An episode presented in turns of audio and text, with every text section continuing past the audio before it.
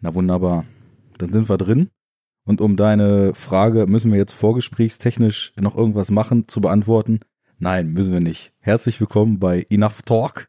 Und das ist jetzt hier wieder eine Ausgabe zum Horror Oktober und eine Premiere. Ich freue mich sehr, denn manchmal will gut Ding Weile haben. Äh, bei mir ist ja, wie umschreibt man diesen Gast? Ich würde sagen, der begabteste Nachwuchskolumnist der deutschen Filmblogosphäre, ein begeisterter Podcaster, jemand, der in seinen Sendungen äh, genauso viel Redebedarf an den Tag legt, äh, wie ich das auch tue. Und deswegen freue ich mich sehr, dass wir beide hier um die Prozente äh, anteilig in diesem Podcast, die wir gegenseitig äh, uns ins Wort fallen, konkurrieren werden. Lukas Bawenschek, hallo. Hallo Arne das ist viel zu viel des Lobes, bis auf die Tatsache, dass du natürlich recht hast, ich rede sehr gern und sehr viel und äh, ich rede jetzt gerade eigentlich auch nur, um die Prozente schon mal so ein bisschen auf meine Seite zu ziehen, denn ich habe den Nachteil, dass ich stark erkältet bin, Kopfschmerzen habe und wir haben erhebliche technische Probleme, mit denen kämpfen wir gerade schon die ganze Zeit. Soweit kann man, glaube ich, den Forum kurz zur Seite ziehen. Und naja, mal sehen, was wir daraus noch machen können. Ich würde sagen, die Schaltung, die wir jetzt hier aufgestellt haben, um uns tatsächlich noch äh, zu einer Podcast-Aufnahme zu kriegen heute, ist also rein technisch gesehen schon in die Richtung, dass die Stasi stolz wäre.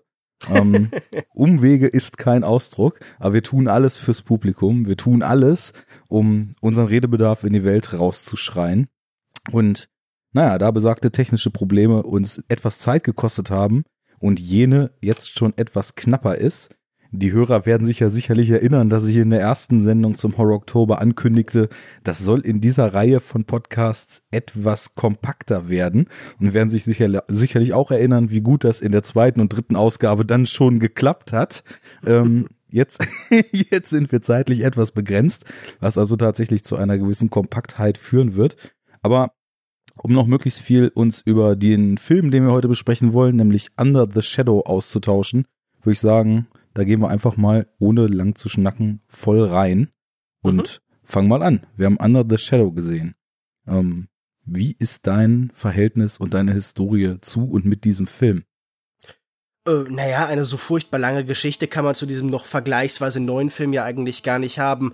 Äh, Babak Anwaris Film ist ja, glaube ich, in äh, Sundance prämiert vor äh, jetzt mittlerweile fast zwei Jahren, Anfang 2016 und war dann ein großer Erfolg beim Publikum.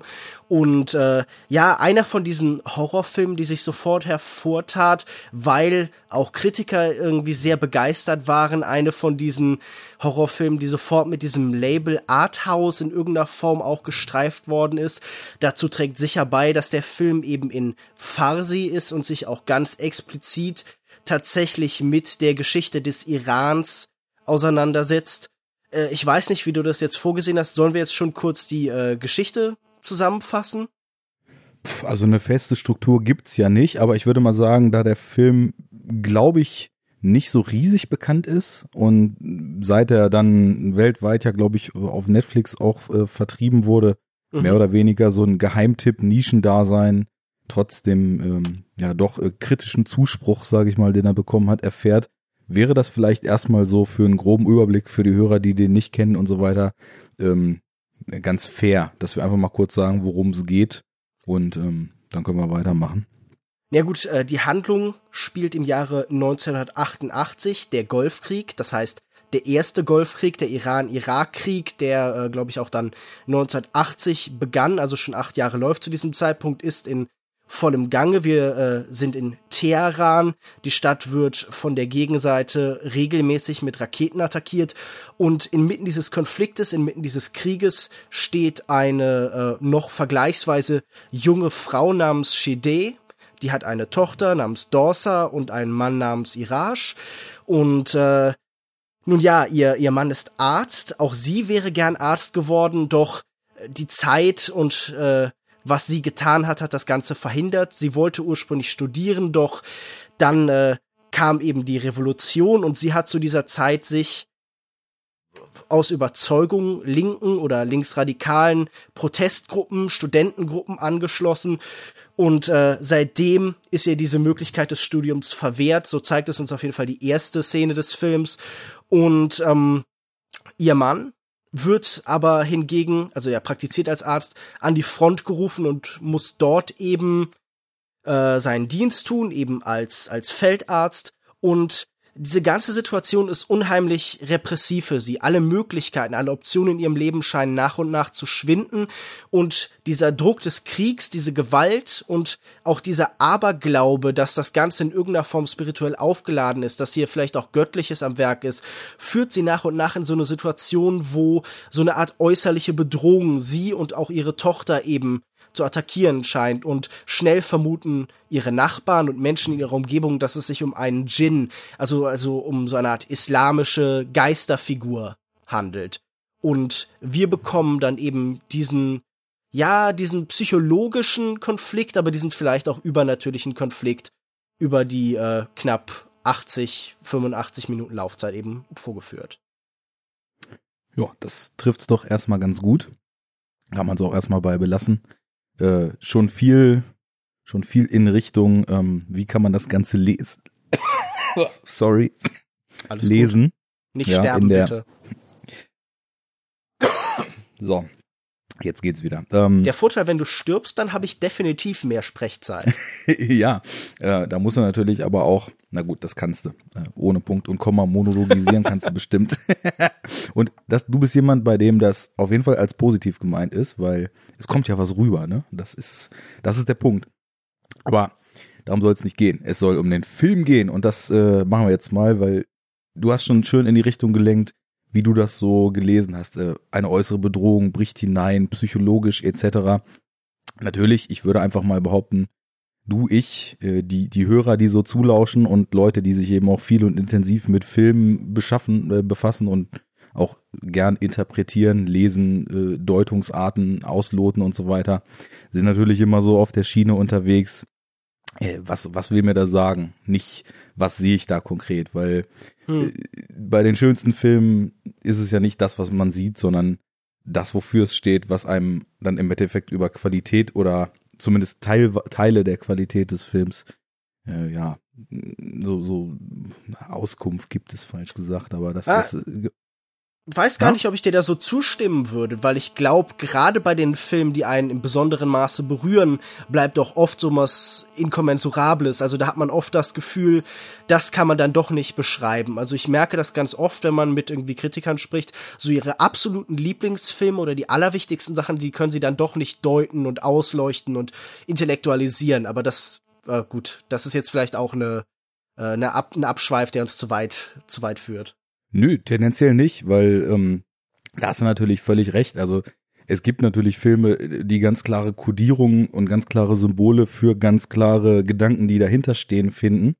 Das ist, wenn es zu klar ist, vielleicht auch wieder dann eher, naja, man kann das immer nicht so verallgemeinern, aber manchmal dann auch wieder eher langweilig als spannend.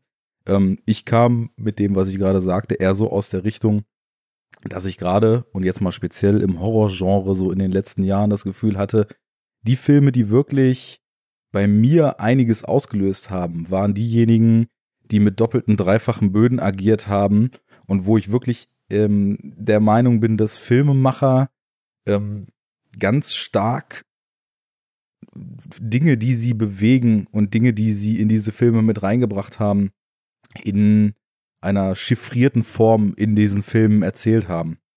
Also, was mir in den letzten Jahren, das sind halt auch so die Sachen, die allgemein relativ gut wegkamen, hat mir eben auch gut gefallen. Vom Babadook mhm. über It Follows, über A Girl Walks Home, ähm, in die Richtung so. Und da, da bin ich eben überall so dabei gewesen, dass ich, dass ich gemerkt habe, da da ist so eine Lesart drin, also die, die, funktionieren eben auf mehreren Ebenen. Die funktionieren als, als Gruselfilm, als Horrorfilm, der einen Schock, der Spannung aufbaut, der einfach so in der direkten Wirkung recht intensiv rüberkommt, genauso gut wie als Bild, als Symbol, als Allegorie für Ängste, für Gefühle, für Situationen, für Zustände, ja. die sogar bis auf gesellschaftliche, weltliche Ebene eben hochgehen. Und das war so mein Gedanke dabei. Generell würde ich dir aber voll zustimmen, ähm, dass manchmal das, was man so als die Kinomagie und diesen absoluten Reiz ausmacht, eben überhaupt nicht greifbar ist. Und das ist im Endeffekt auch der Punkt, wo man dann sagen kann, deswegen gibt's eben nicht die Filmformel, weil die Magie eben immer was ganz eigenes und unbeschreibliches ist. Also mhm. da, da gehe ich schon so weit mit ich würde halt sagen, ich habe, glaube ich, mit dieser Herangehensweise, die du gerade davor so ein bisschen beschrieben hast, habe ich das Problem, vielleicht sind diese Horrorfilme, die besonders gelobt werden in der Kritik, auch nur die, die ihre Psychologie, ihre Metaphern, ihre Symbolwerte so besonders stark nach außen tragen, die halt tatsächlich mit denen hausieren gehen auf gewisse Art und Weise. Denn ich glaube, was du beschreibst, und da sind ja auch irgendwie Jahrzehnte der Theorie und der Forschung zum Horrorfilm irgendwie relativ einig, dass das eigentlich im Horrorfilm immer angelegt ist. Und ich glaube, wir sind halt heute an einem Punkt, wo man mehr Regisseure hat, die offen damit umgehen kann, die das halt für den Zuschauer eben sofort offenlegen. Also ich finde gerade zum Beispiel einen Film wie Under the Shadow, und das ist für mich tatsächlich auch eine seiner großen Schwächen, ähm, stellt seine Metaphern ja wirklich vorne an. Also da gibt's Momente, die sind so von so einer erdrückenden Symbolüberladung, dass man die ganze Zeit das Gefühl hat, ja, ist ja gut, ich hab's jetzt verstanden und dann äh, sehen die Monster eben auch aus wie Gegenstände aus dieser Welt und man beginnt sofort das Ganze wie so ein Schlüsselroman zu lesen und irgendwie für alles halt so ein Gegenstück zu finden. Also ich muss sagen, gerade bei Under the Shadow stört mich fast, wie offensiv mit diesen Symbolen eben umgegangen wird. Okay, das ging mir nämlich gar nicht so. Also ich, ich verstehe da den Punkt und ähm, muss da nochmal zurückrudern, weil für mich ist immer so der, der Kontrast auf dem Gebiet, äh, direkter Vergleich David Lynch und Nicholas Winding Reffen.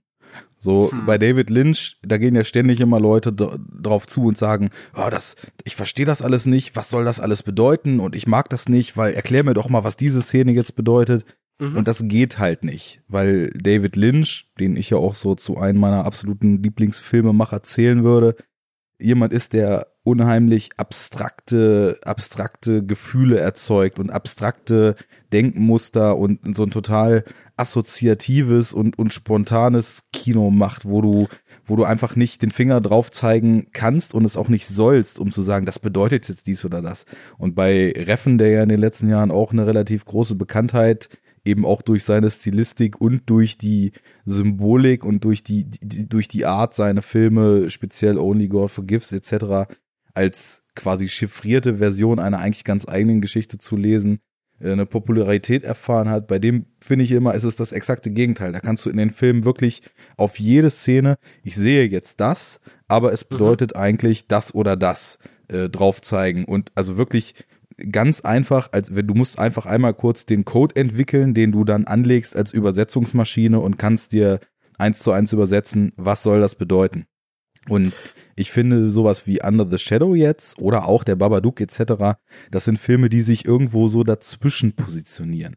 Weil auf der einen Seite es ist schon richtig, was du sagst. Also es ist, es ist sehr, sehr symbolisch angelegt. Es ist, können wir vielleicht auch für die Hörer dann jetzt direkt mal so aussprechen.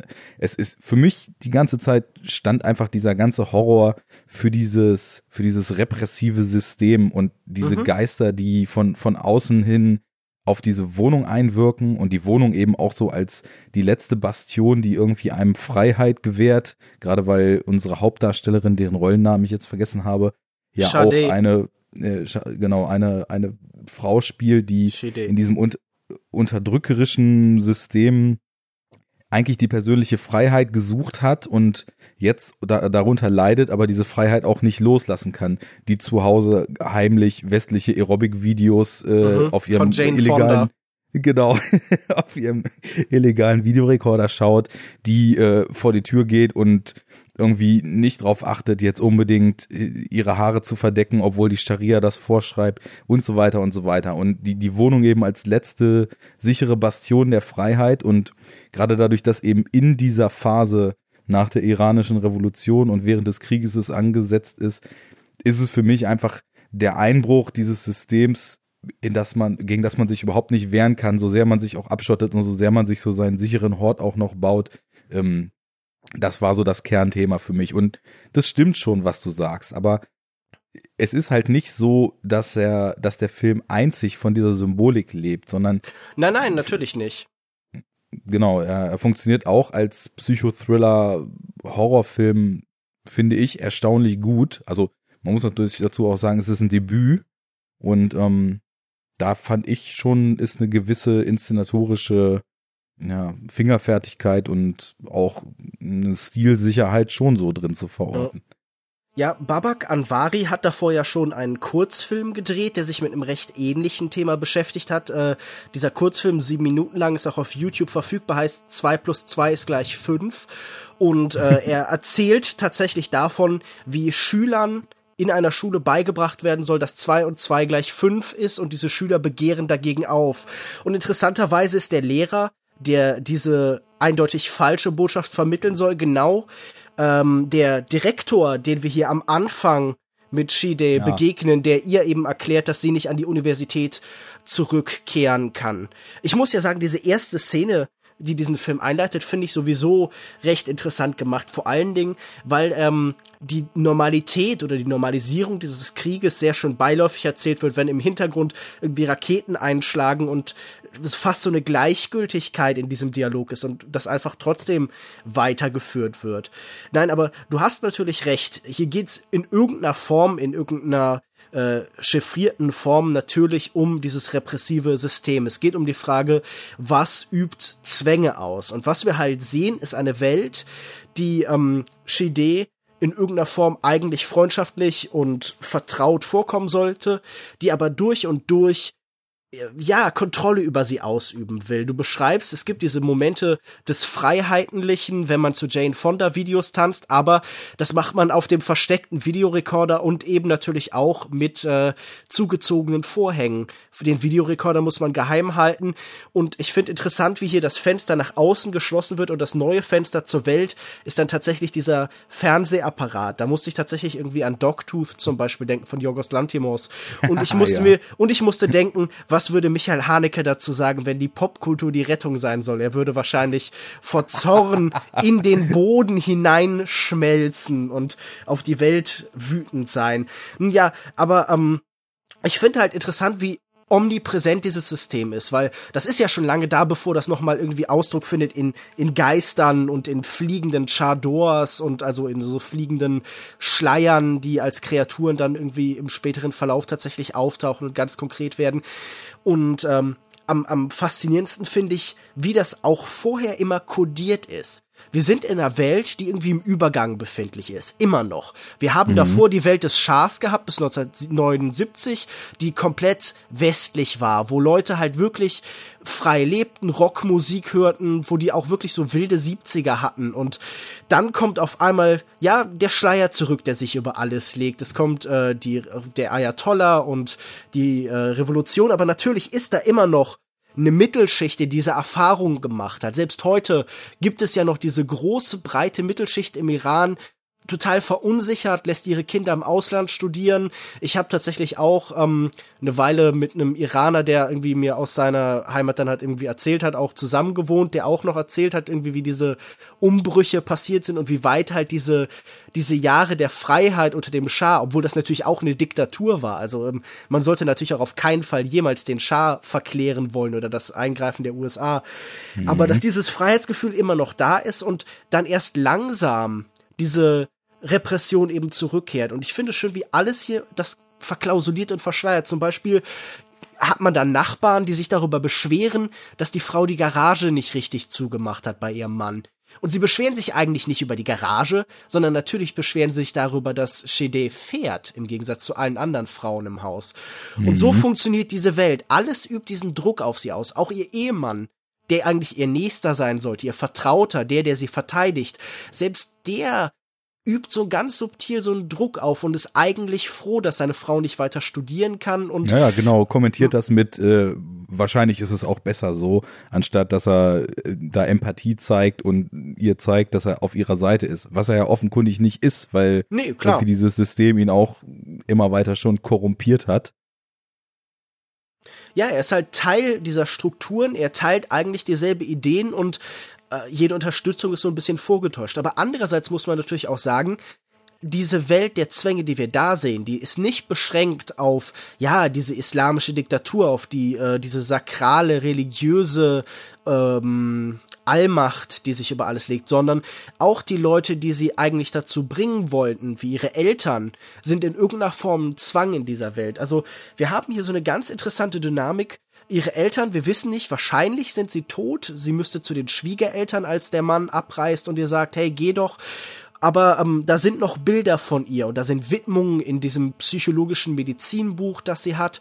Und ja. aus diesem Ganzen ähm, bekommen wir so ein bisschen mit, auch die haben ihr den Traum aufgezwungen. Es ging einmal darum, sagt äh, der Mann ihr, äh, das war doch eigentlich der Traum deiner Mutter, das ist eigentlich gar nicht deiner. Und so sehen wir, selbst die Menschen, die das, was sie vermeintlich will, fordern, sind vielleicht Institutionen des Zwangs. Also auch die Menschen, die auf ihrer Seite stehen, sind in irgendwie ja, also haben so was kleines diktatorisches in sich. Das ist was, was alle in dieser Welt teilen. Und das ist ja eigentlich auch wieder eine sehr, sehr krasse Aussage dazu, dass in dieser Welt und in diesen Zuständen, die da herrschen, sowas wie Selbstbestimmung, wenn man eben, ähm, ja, sagen wir mal, am falschen, am falschen Ende der Kette steht, überhaupt gar nicht möglich ist. Weil also selbst die Sachen, die uns tendenziell erstmal als erreichenswert und positiv dargestellt werden durch den Film, ihr Studium mhm. etc., wie du gerade schon sagtest, äh, lassen sich zumindest in irgendeiner Form auch als, als aufgedrückt und als Zwang eben empfinden. Und wenn man das dann mal so weiter durchgeht, dann hast du auch schon völlig recht. Es gibt eigentlich so gut wie gar nichts in dem Film, was, was nicht von außen an sie rangetragen wird und wo nicht Leute von außen an ihr rütteln und sagen, sie soll dies machen, sie soll das machen. Ich meine, im Grunde genommen, äh, wer würde es nicht tun, aber wird sie auch fast dazu gezwungen, als diese Rakete dann in einem Dach mhm. einschlägt, damit hochzukommen und sich um diesen Mann zu kümmern. Und ähm, da ist es dann eben plötzlich wieder so, sie ist doch die Ärztin, sie soll sich um den kümmern. Auf der anderen Seite diese Anekdote mit der Garage, da ist sie dann diejenige, die ähm, quasi aus dem Raster fällt und zwischen den ganzen Leuten, die durch das System eben schon sehr, sehr stark beeinflusst und auf eine, auf eine Seite verschoben sind, dann eben doch wieder geächtet wird für solche, für solche selbstbestimmten Dinge. Also das, das spricht ja auch dafür, dass eine wirklich konsequente Moral und ein eigener Weg überhaupt nicht möglich sind, weil solche äußeren Umstände einen so sehr verbiegen, dass man gar nicht in der Lage ist, eigentlich seinen eigenen richtigen Weg zu finden, sondern so ein gezwungener Opportunismus mit dem Ganzen eigentlich einhergeht. Ja. Und das, das sind schon schöne psychologische Kniffe, finde ich. Also da wird sehr, sehr, ich meine, der Film arbeitet jetzt in seinen Horrorstilmitteln dann später nicht unbedingt subtil, aber ähm, implizit wird er an Charakterisierung nicht nur eben von den Hauptfiguren, sondern auch von der ganzen Gesellschaft und von der Bedrohung und der Beklemmung, die so durch diese Gesellschaft und durch diese politischen, religiös-politischen Zustände ausgeht, wird schon viel aufgemacht. Und das, das mochte ich schon sehr, muss ich sagen es ist auch so eine seltsame Welt der Prüfungen.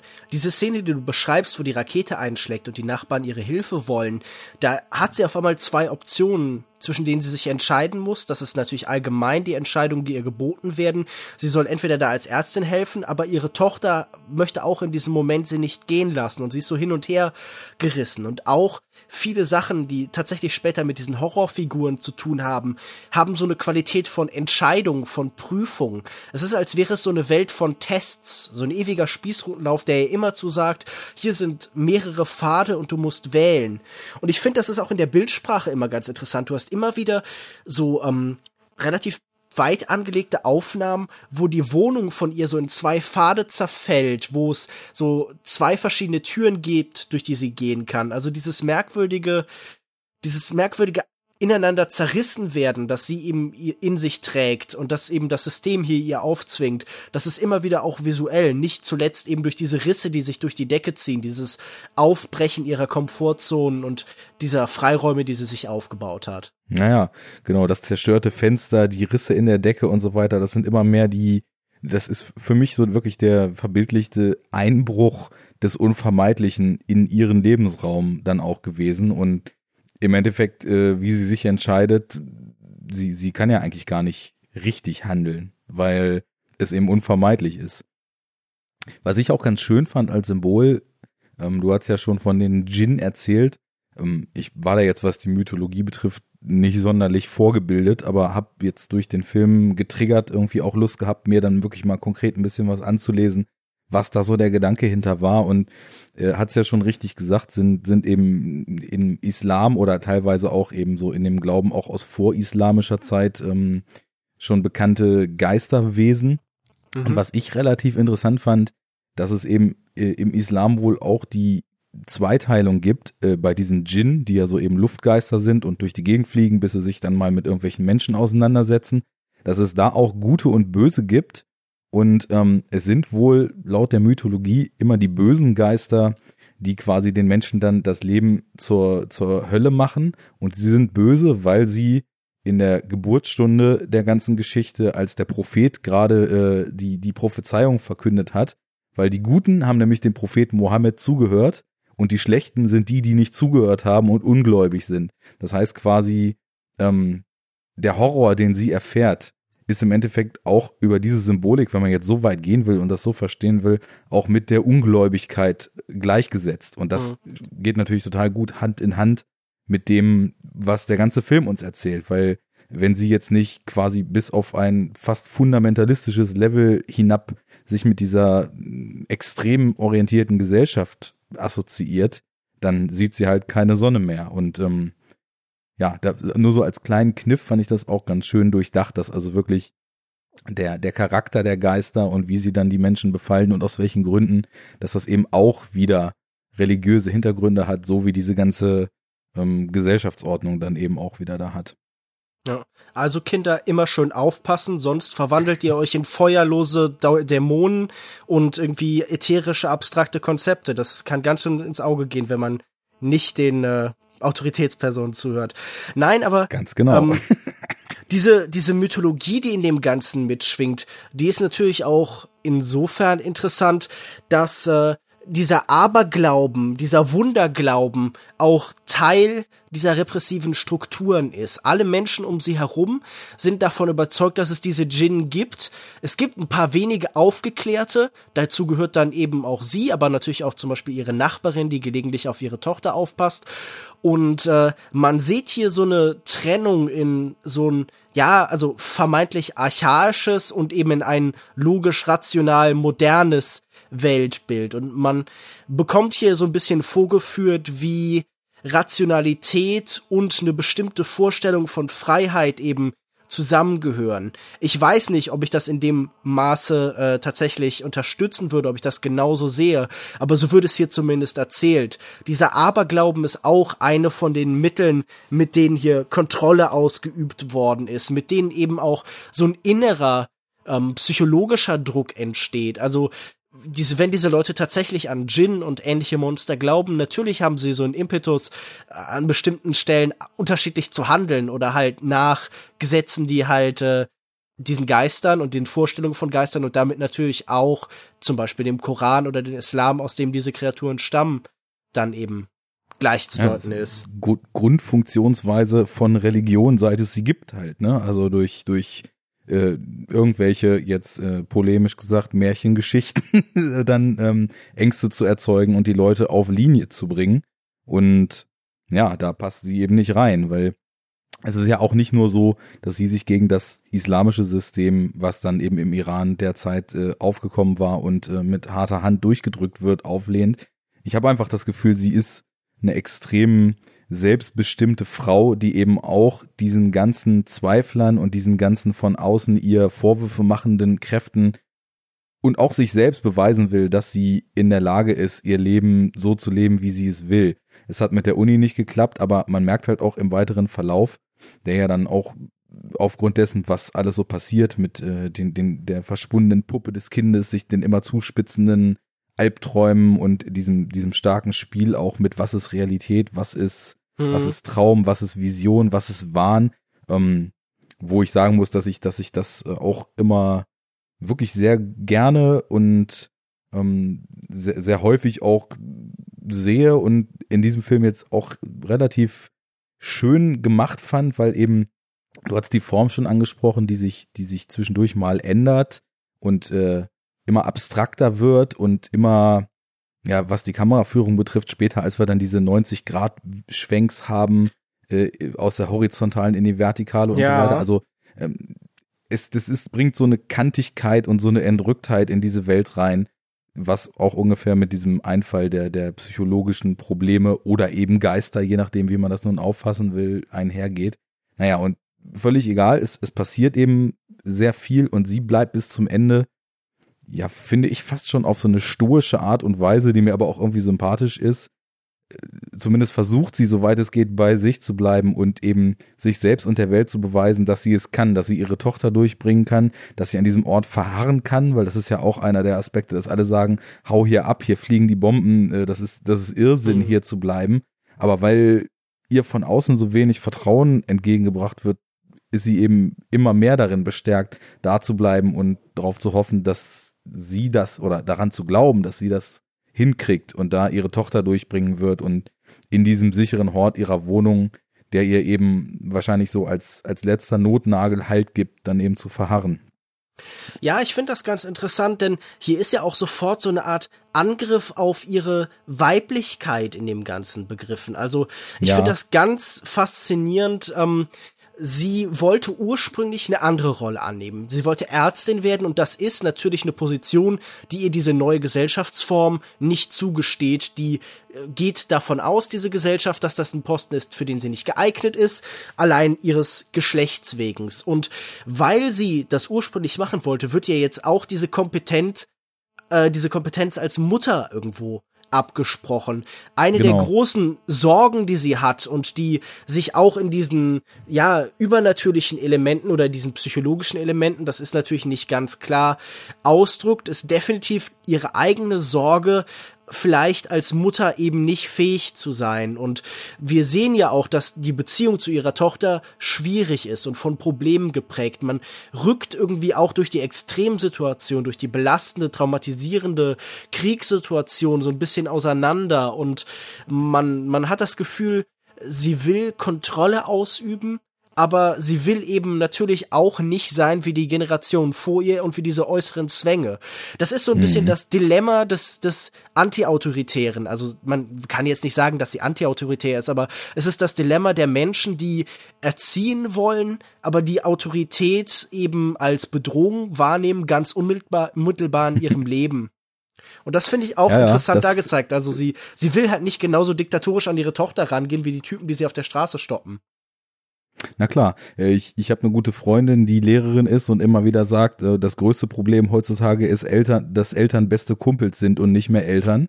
Also so, mhm. das, das trifft mit dieser Autorität vielleicht irgendwie ganz gut. Und hier merkt man auch echt schön in dem Film, wie sie eben versucht, ja, die, die Mitte zu finden. Also auf der einen Seite will sie die Kontrolle behalten und will natürlich auch die ganze Zeit die Tochter zum einen beschützen und zum anderen auch das Bild aufrechterhalten, dass die Tochter ihr auch glaubt, dass sie sie beschützen kann.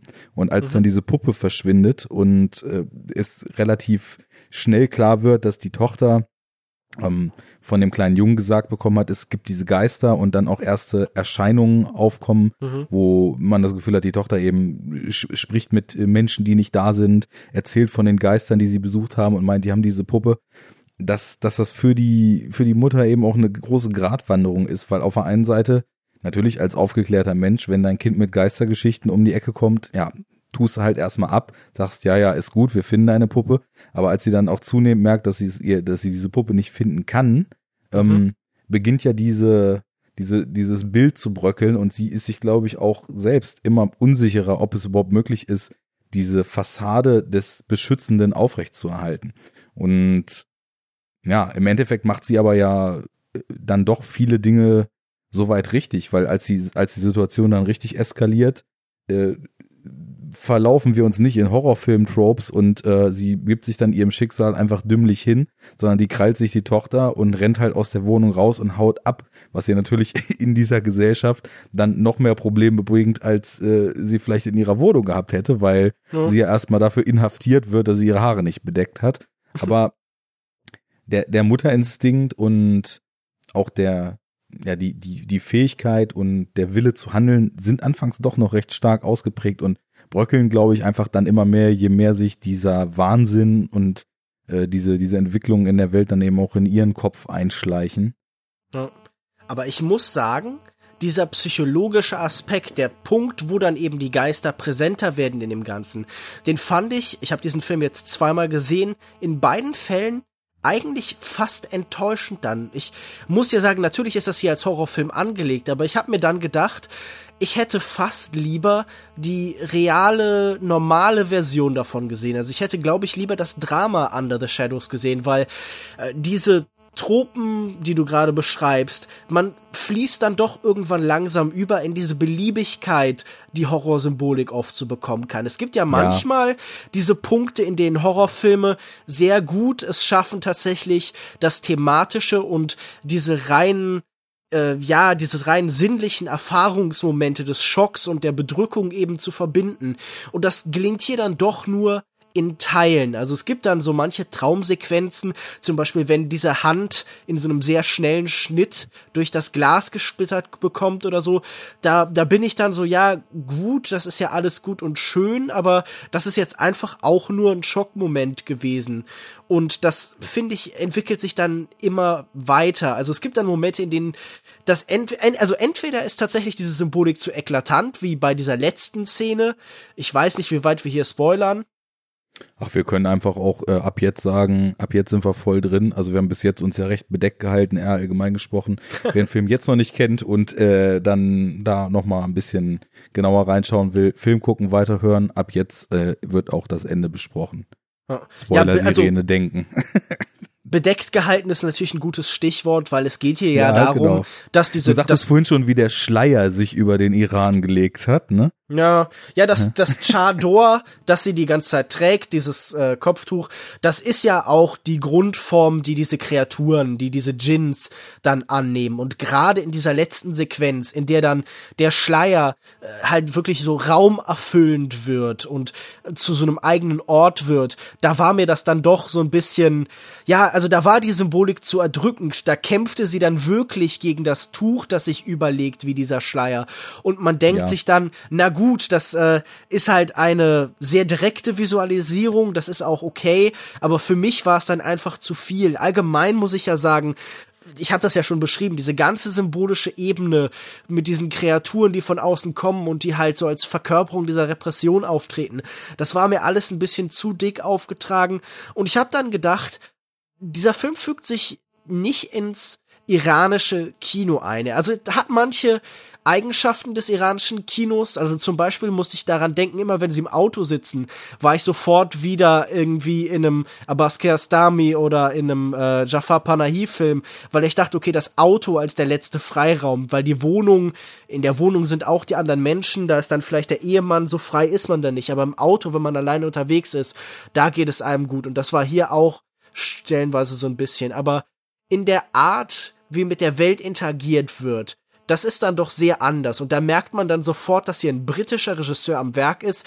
der so auf seine eigene Kindheit zurückblickt. Also, wenn ich das richtig verstanden habe, dann war, äh, dann wurde Babak Anwari ja geboren halt damals im Iran und ist dann eben ähm, ins Vereinigte Königreich gezogen und äh, jetzt blickt er eben von außen auf das Ganze. Und ich finde, das merkt man so ein bisschen. Denn dieser Film ist so sehr unspezifisch. Der hat irgendwie kein Verständnis für diese Welt. Diese Welt ist winzig klein. Das ist natürlich eine gewisse Absicht, weil es so klaustrophobisch sein soll.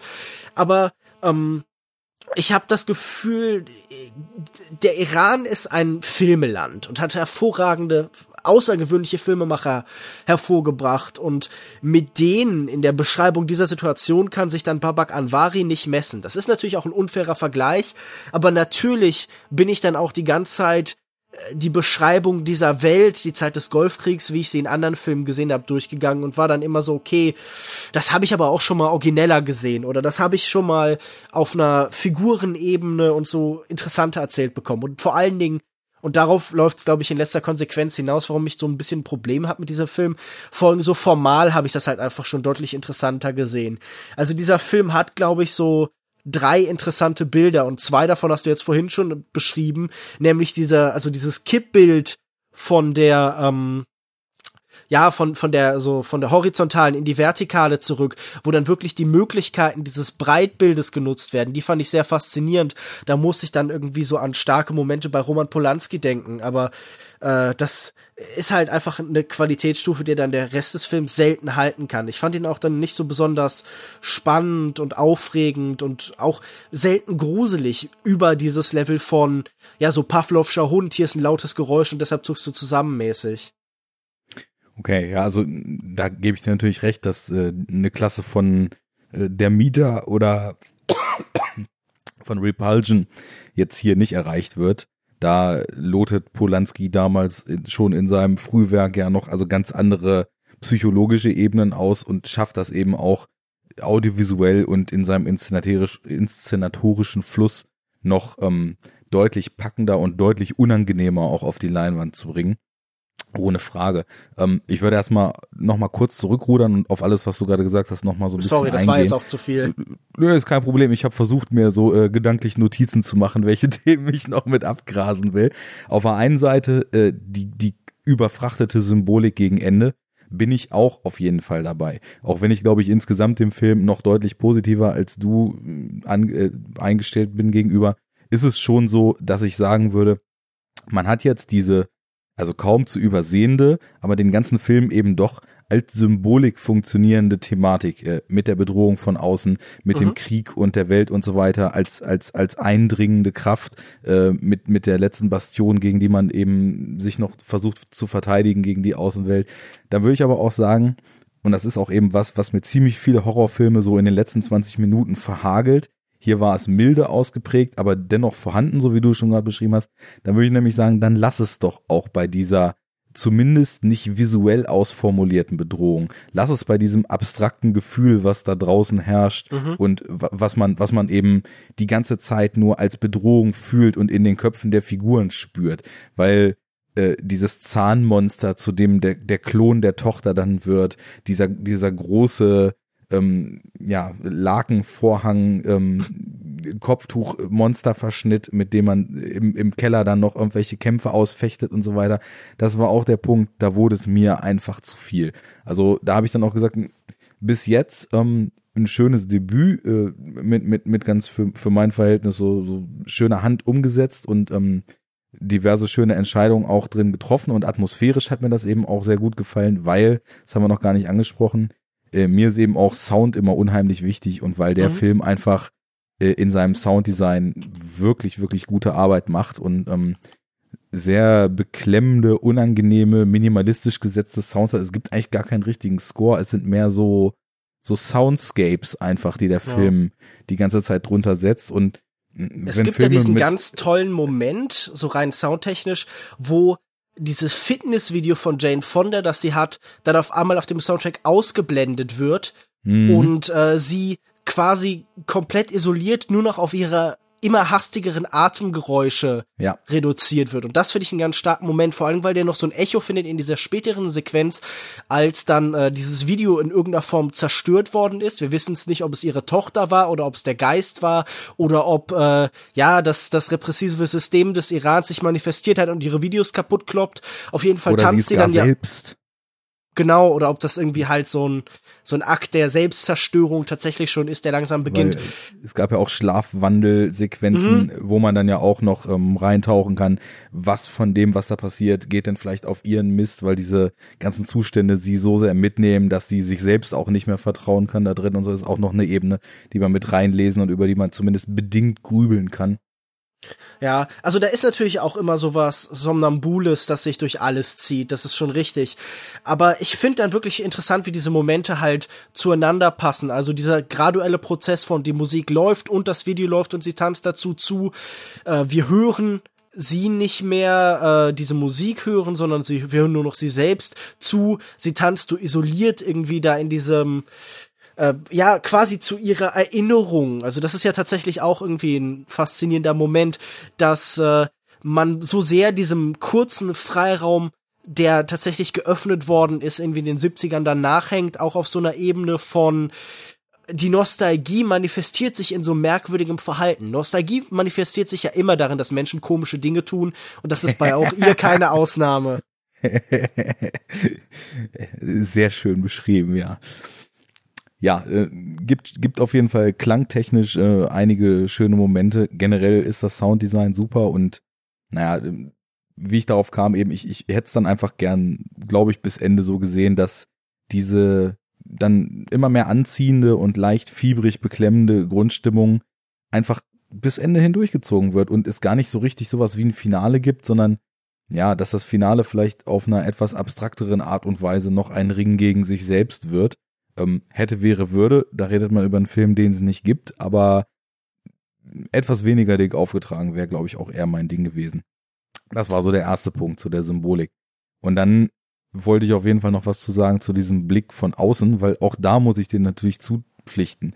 Das ist genau das Phänomen, was wir mit Anna Lili Amipur in A Girl Walks Home gehabt haben, die in den USA lebt und äh, in, der, in der Wüste von Texas oder wo auch immer einen Film dreht, der in einer fiktiven Stadt im Iran spielt. Es ist irgendwie auch so ein bisschen das Persepolis-Phänomen, also diese ganzen Filme quasi von es sind ja nicht mal Exiler, sondern es sind Nachkömmlinge von Exilern oder mhm. ähm, einfach, einfach Menschen, deren frühe Wurzeln zwar in dem Land liegen, aber die die Zustände in diesem Land nicht so erlebt haben. Und äh, es sind alles, alle drei, die ich jetzt genannt habe, sind in meinen Augen gute Filme. Aber die Vergleiche, die du ziehst, die atmen natürlich eine ganz andere Luft, als es so ein Film, der eben mit der Perspektive von außen gemacht wird. Das ist für mich so ein bisschen das Phänomen, hm, das, das klingt jetzt deutlich abwertender und vielleicht härter, als es gemeint ist, aber es ist so ein bisschen das Phänomen, als, als wenn die Bundestagsabgeordneten darüber reden, dass es nicht sein kann und wie, wie, wie, in was für prekären Situationen man lebt, wenn man für 6,50 die Stunde irgendwo im Friseursalon steht.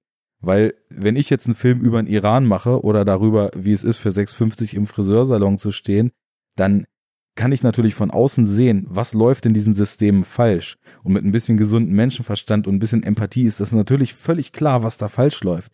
Aber wenn ich da nicht lebe, dann kann ich dieses Gefühl ja nicht in der Form und authentisch ist der falsche Ausdruck, aber nicht aus mir heraus dieses Gefühl einfach in, in einen Film transferieren, sondern ich kann immer nur Beobachtungen und meine Meinung zu diesen Beobachtungen aus der Ferne in den Film transferieren. Und insofern ähm, ist das sicherlich völlig klar. Es, es, es ist halt ein UK-Film von einem iranischstämmigen Filmemacher, genauso wie Persepolis ein französischer Film und A Girl Walks Home ein amerikanischer Film ist, ähm, der quasi von außen kritisiert, was in Systemen falsch läuft, in, in denen aber quasi gar keine wirkliche Verhaftung besteht.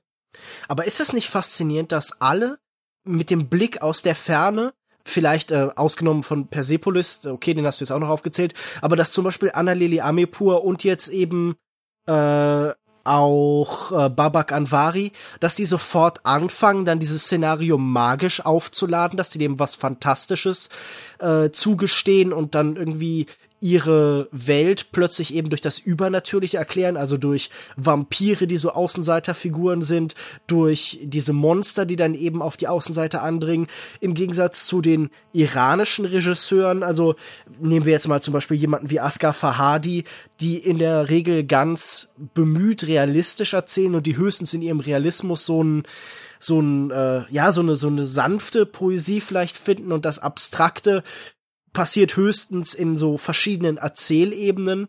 Also wenn wir jetzt zum Beispiel an denken, äh, an jemanden denken wie äh, Mahmoud Akmabaf oder so, die immer wieder so so ein Übereinanderlegen von verschiedenen Schichten von Realität machen, also wie zum Beispiel auch bei Abbas Kiarostami oder so, während hier dann eben gar keine Realität mehr eigentlich so richtig besteht, sondern schon die Realität, die wir sehen, der wohnt eine magische Qualität über. Das ist auch so ein, also ohne da sofort in so komische Vorwürfe einsteigen zu wollen oder so. Da ist schon so ein merkwürdiger Exotismus sofort im Blick auf alles.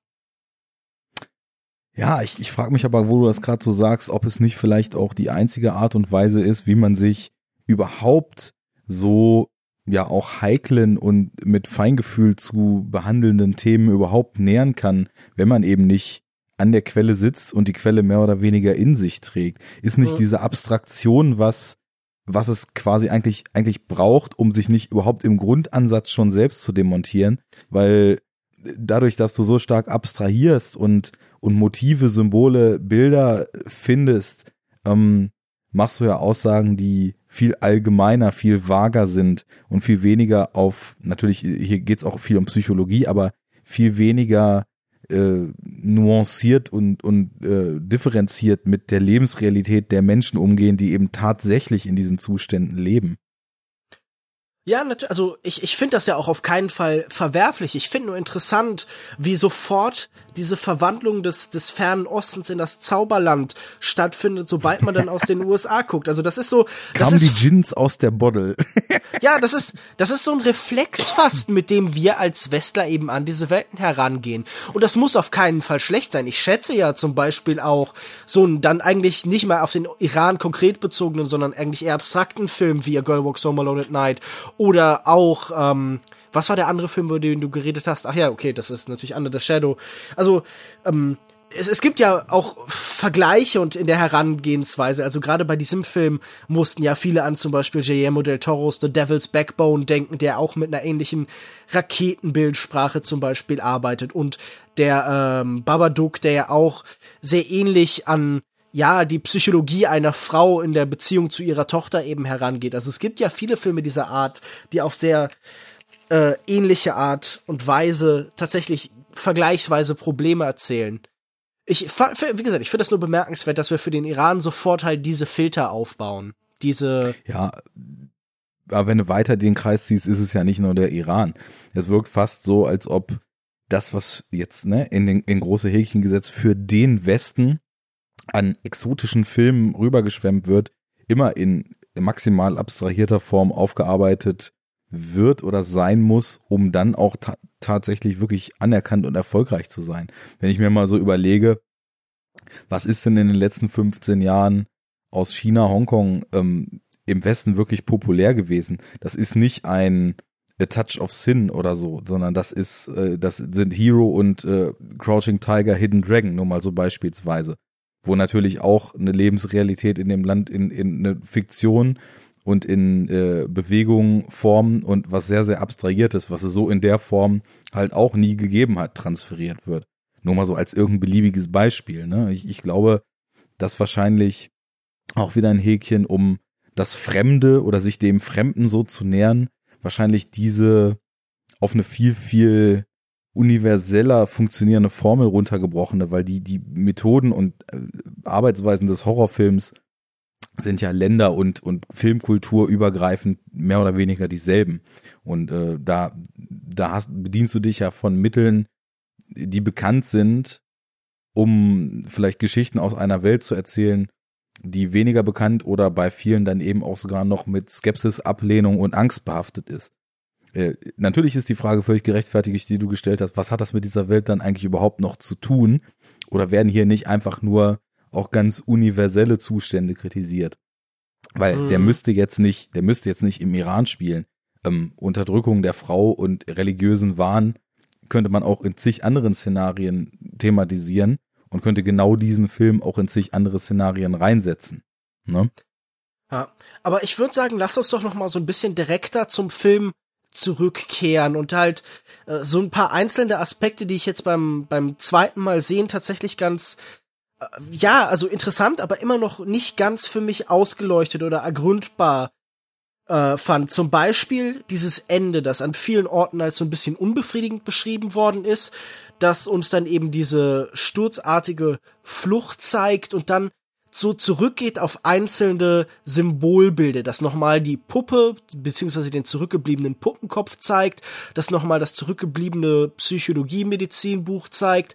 Was hast du denn daraus gemacht? Also mir schien da auf jeden Fall so eine Betonung von Objekten, die uns in irgendeiner Form mit der Vergangenheit verbinden, äh, gezeigt zu werden. Also ich meine, auch dieses Loch wird am Ende ja nochmal hervorgeheben, das geblieben ist, das auch nicht irgendwie geheilt werden kann oder so. Also diese Veränderung, die wir hier am Anfang gezeigt bekommen, die den Iran getroffen haben, die können nicht mehr umgekehrt werden.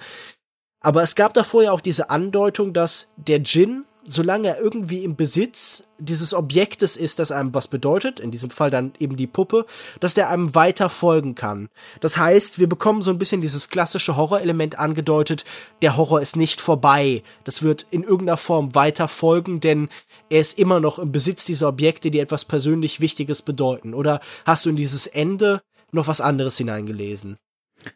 Erstmal nicht. Also für mich hat es einen sehr pessimistischen und fast äh, fatalistischen Charakter gehabt, weil dadurch, dass sie eben am Ende dann doch nach den wilden Ereignissen alles in diese Flucht reinschmeißen und aus diesem Haus und dieser Wohnung hatten wir vorhin schon oft drüber gesprochen, dass was eben so den letzten Rückhalt symbolisiert hat, fliehen äh, mitten in diese Welt rein das, das, das hat für mich eigentlich eher so dafür gesprochen, dass eine Flucht gar nicht mehr Möglichkeit ist und äh, gar, gar keine Möglichkeit mehr ist. Und dass sobald die, die Arme und die Klauen dieses Systems einmal nach ihnen gegriffen haben, dass es nicht mehr vollkommen möglich sein wird, dem überhaupt zu entfliehen, ohne drastische Maßnahmen zu ergreifen. Also diese, dieser Verbleib und dieser zwei, zwei Objekte, die ja dann auch einen elementaren Teil dieser Figuren ausgemacht haben. Also die Puppe hat ja quasi die, die, die Tochter wie ein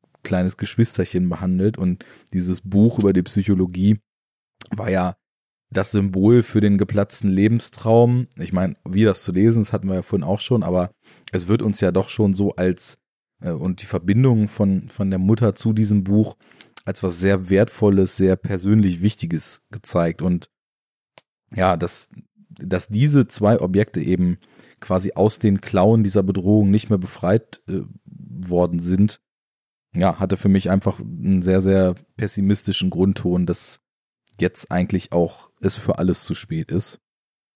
Ja. Ja, ich weiß nicht. Ich war auf jeden Fall mit diesem Ende auch nicht gänzlich zufrieden. Klar liegt da was Fatalistisches drin, klar betont das nochmal irgendwie diesen Ort, das und die Möglichkeit der Flucht aus diesem Ort, beziehungsweise die Unmöglichkeit. Aber da waren Themen, die einfach zu keinem schlüssigen Ende geführt werden. Ich habe das Gefühl, diese Prämisse war eigentlich ganz gut gedacht. In der Umsetzung war dann da leider recht wenig. Also ich habe das Gefühl, man äh, breitet halt einfach diese Motive, die man gefunden, ha gefunden hat, irgendwie in der Drehbucharbeit, beim äh, Schreiben des Drehbuchs aus und gibt denen dann Raum und dann tut man so ein paar Szenen zusammen, aber was diesem Film so ein bisschen fehlt, ist so eine Vorwärtsbewegung, ist so ein, so ein Fluss, ist auch so ein Prozess. Wir sehen bestimmte einzelne Indikatoren für Veränderungen in dieser Welt, aber insgesamt habe ich das Gefühl, man wusste auch nicht so wirklich, wo man hin will. Und das kann natürlich absolut legitim sein. Es gibt ja auch sehr viele Filme, die einfach so sich, sich treiben lassen und die irgendwie einfach so einen Stillstand herstellen und so einen Ort, an dem man eben sein kann. Aber mir schien hier so eine Mischung irgendwie daraus zu entstehen, die ich nie so ganz überzeugend fand.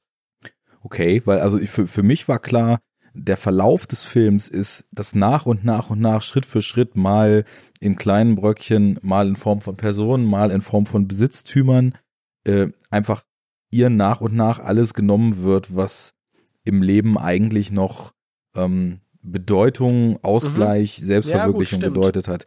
Das, also es, es geht los mit dem Mann, wie fest er zu ihr steht, ist natürlich auch die Frage. Ähm, du hast recht, auch die Menschen aus dem Haus verschwinden genau. so nach und nach wie in so einem Horrorfilm tatsächlich. Sie werden halt nicht und umgebracht, sondern sie werden genommen von den Umständen, die vielleicht das wahre Monster halt sind. Ja, genau, das, die Umstände sind ja das Monster in dem Film und äh, die gerade auch die eine Dame, die eben auch öfter auf die Tochter aufgepasst hat, war ja schon eine sehr enge Bezugsperson und auch wenn sie gar nicht charakterisiert wird, hatte es ja auch den Anschein, als ob sie auch eine von den Frauen ist, die sich diesem System nicht äh, bedingungslos beugt, sondern die versucht, so einen gewissen Individualismus aufrecht zu erhalten. Einfach durch ihr Auftreten habe ich das so empfunden. Und mhm. dann gibt es die Besitztümer der Puppe, die Videokassette, das Buch, alles kommt nach und nach weg. Äh, die Leute sterben oder fahren weg und irgendwann ist sie ja sowieso schon völlig allein, was eben auch schön kontrastiert wird. Du hast am Anfang, wenn es die Luftalarme gibt, in dem, in dem Keller noch eine unheimlich hohe Dichte an Leuten, die unterhalten sich miteinander, stehen diese Bedrohung zusammen durch. Gegen Ende sitzt sie nur noch allein mit ihrer Tochter da drin. Und das, das war für mich eben doch schon so eine Entwicklung, die nach und nach einfach durch den Film sich gezogen hat und dann eben in dieser allerletzten Einstellung und dem Verbleib der allerletzten Rettungsanker in dem Haus bei der Flucht dann schon so ihr kleines Finale gefunden hat. Also das ging schon für mich eigentlich ganz gut auf. Ja, du hast recht. Es ist so ein, ja, so, so eine Selbstaufgabe, die wir dann gegen Ende sehen und so ein ja. Prozess hin zur Ja, es bleibt ja am Ende eigentlich nur noch die Flucht. Also sie, sie tritt die ja nur extrem widerwillig an. Wir wissen jetzt auch nicht, ob sie tatsächlich zu ihren Schwiegereltern geht, die ja sie wohl auch nicht besonders mag oder die sie nicht besonders mögen. Das muss ja wohl auch eine Beziehung sein, die nicht wirklich befriedigend ist oder die niemanden glücklich macht. Ich meinte ja. das mehr in dem Sinn, ich habe jetzt nicht das Gefühl, dass ähm, ja, dass in das auf der Ebene zu einem Ende geführt worden ist, dass äh, diese diese Welt noch irgendwie weiter erforscht wird, dass uns das Ende noch mal einen neuen Blick auf das Ganze gibt, sondern das setzt einfach nur diesen schon beschriebenen graduellen Prozess des, des Dahinscheidens, des, des langsamen äh, Zusammenschmelzens irgendwie ihrer, ihrer Freiheiten und ihrer Möglichkeiten, das, das finalisiert das vielleicht einfach. Ja, gut, das ist schon, du hast recht, insofern ist das schon konsequent durcherzählt. Und wir wissen ja auch, wo es sie hinzieht, weil wir haben ja dadurch, dass eben vorher in verschiedenen Szenen sie aus der Wohnung schon ausbricht und dann eben komplett gegen Wände läuft, schon so im Hinterkopf eingeimpft bekommen. Die Flucht, die sie jetzt antritt, äh, kann ihr keine Erlösung geben, weil sie sieht genauso aus wie bei ihrer ersten Flucht. Sie sitzt am Steuer, äh, sie trägt nichts auf ihren Haaren, sie ist irgendwie, oder das macht sie, glaube ich, gerade noch so, aber das ist ein wichtiger Punkt. Weißt du noch, ob sie sich dann ähm, noch was auf den Kopf zieht, als sie final flüchten, weil das würde nämlich ja in der Aussage wahrscheinlich doch schon äh, eine sehr bewusste Entscheidung sein, dass sie bei der ersten Flucht es eben nicht tut und ob sie dann quasi bei der finalen Flucht so gebrochen ist, dass sie durch dieses Bedecken der Haare sich jetzt dem System endgültig beugt und äh, quasi ihr Individualismus gebrochen ist, weil das wäre ja schon quasi so ein so ein finaler Punkt, auf den es zusteuern könnte, aber ich habe es nicht mehr im Kopf, wie es war. Ähm, nein, also tatsächlich, wenn ich das ganz richtig in Erinnerung habe, dann äh, sitzt sie in diesen letzten Einstellungen, wenn sie im Auto ist, tatsächlich ohne Schleier okay. da. Okay. Aber ähm, ich, ich könnte mich vertun. Ich glaube, da ist noch so ein Rest Widerstand. Ich glaube, das ist dann doch ein Ausbruch aus diesen Strukturen. Also vielleicht fährt sie dann ja auch nicht zu ihren Verwandten, sondern wie eine Kollegin nach Kurdistan oder irgendwo anders ins Ausland. Wir wissen ja. es nicht. Es bleibt ja offen. Ähm, es ist jetzt kein Ende, das irgendwie noch mal so einen besonderen Akzent setzt oder noch mal ein Ausrufezeichen an alles setzt, sondern es, es führt halt die bestehenden Vektoren, die da irgendwie ausgeführt wurden, weiter. Aber ich finde, ein Ende muss auch nicht immer ein Ausrufezeichen setzen. Natürlich weiß ich, dass du das genauso nee, siehst, aber ähm, wenn ich mir so vorstelle, wie zum Beispiel in A Most Wanted Man in der letzten Einstellung Philip Seymour Hoffman einfach in die Ferne wandert, dann ist das auch, das ist so ein, Endpunkt einer Entwicklung und so ein seichtes Ausklingen. Und hier ist natürlich noch ein bisschen die Ambivalenz drin, weil der Film lässt uns, was ja unser Rätseln jetzt hier über die letzte Szene schon zeigt, lässt uns ja viel Freiheit, das Ganze für uns auszulegen und auch ihren Seelenzustand auszulegen. Aber nichtsdestotrotz, also hm. ja, wir müssen leider ein bisschen äh, zum Ende kommen, aber für mich passte das soweit. Aber wenn dir irgendwas noch da drin gefehlt hat, dann kann ich es, glaube ich, schon nachvollziehen, auch wenn es bei mir nicht so war. Ja, ich meine, das ist natürlich auch nur ein sehr subjektives Gefühl und ich brauche natürlich auch nicht immer ein Ende, das alles abschließt, das alles erklärt. Nur hier schien es mir einfach so zu verlaufen. Ich hatte das Gefühl, diese 84 Minuten, das ist ja sowieso ein recht kurzer Film, äh, sind dann auch die maximale Länge, über die der Regisseur dieses Konzept tragen kann und am Ende, ja, läuft es dann einfach so aus und ich, ich weiß nicht, ich hätte mir einfach noch neue Akzente und Entwicklungen gewünscht. Aber ähm, ich meine, wir haben es hier mit einem Film zu tun, der einmal Toastbrot als Schockeffekt einsetzt und ich meine, das, das ist ja auch schon mal was. Das ist auch schon mal was. Man muss schließlich auch mal neue Wege gehen, ne? Immer nur gegen Scheiben knallende Gesichter. Ja, äh, ist auch nichts für den Jumpscare. Oder Leute hinterm Spiegel oder so. Wieso nicht mal Toast? Genau. Äh, man muss ja auch sagen, also ich meine, in Zeiten, wo es quasi auf Toastformat zusammengeschnittene Schnitzel gibt, die man in den Toaster stecken kann, ist Toast mit Horror auch relativ nah verbunden. Also Das ist ja, das ähm, ist doch wirklich eine Perversion. Wie heißen die diese Toastits, oder? Genau. Oder Toasties? Ich weiß es gerade nicht. Toasties. Mhm. Also wer sich das ausgedacht hat, das ist das wahre Monster. Ich glaube, das Monster von Under the Shadow ist der Erfinder von Toasties, der Snack zum Toasten. So, ich glaube, das ist einfach die Quintessenz des Ganzen und das können wir am Ende so stehen lassen als Fazit der Sendung. Perfekt eingetütet.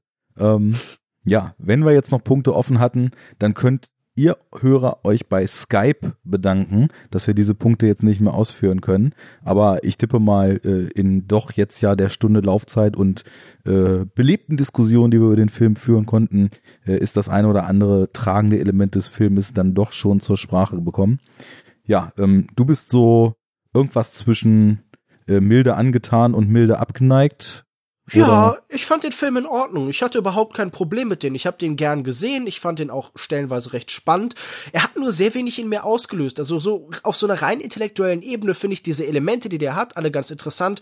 Aber in der letzten Ausführung kommt davon einfach vergleichsweise wenig bei mir an. Ich glaube nicht, dass dieser Regisseur untalentiert ist, aber das ist halt sein Debüt und ich wünsche mir, dass er sich da noch weiterentwickelt und vielleicht ja zu einer klareren eigenen Sprache findet und mehr aus seinem Potenzial macht.